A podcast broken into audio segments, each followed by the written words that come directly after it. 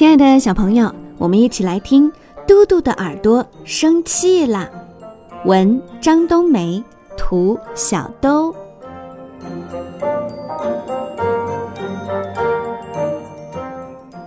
小猪嘟嘟听别人说话，总是听一半漏一半，做事儿丢三落四的，因此家里贴满了各种各样的便利贴。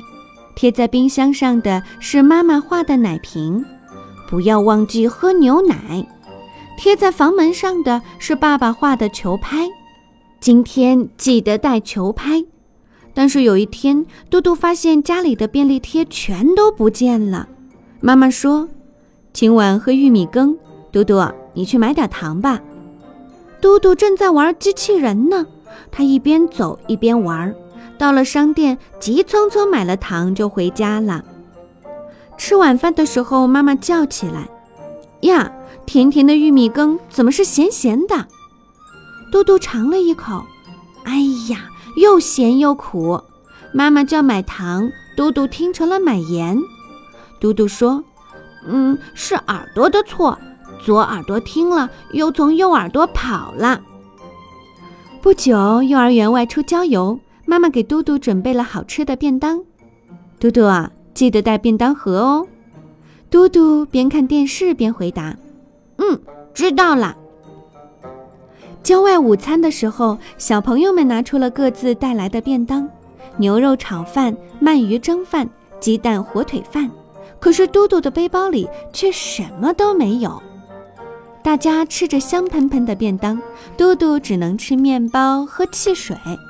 嘟嘟说：“嗯，是耳朵的错。”左耳朵听了，又从右耳朵跑了。嘟嘟总是这样说，有人就不高兴了。一天晚上，嘟嘟睡着后，左耳对右耳说：“我明明听得好清楚，可你为什么总是让那些话跑掉了呢？”右耳朵委屈地说：“是嘟嘟没有把话记下来，你应该提醒他。”那不是我的错。左耳也很生气。就这样，左耳和右耳你一句我一句吵了起来，并决定罢工。第二天，嘟嘟发现了一件很可怕的事情：不管妈妈说什么，他都听不到。不仅是妈妈的话，爸爸的话，老师的话，还有其他小朋友的话，嘟嘟通通都听不到了。嘟嘟只好跟着妈妈去看医生。意外的是，医生的话。嘟嘟听得清清楚楚。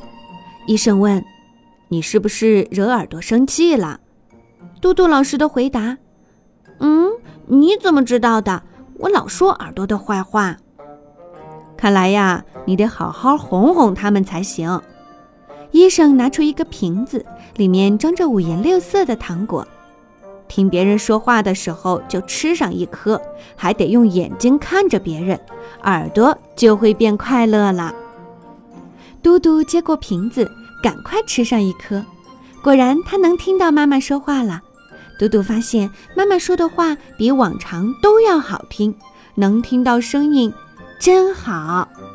现在，嘟嘟再也不说耳朵的坏话了，还会好好的听别人说话呢。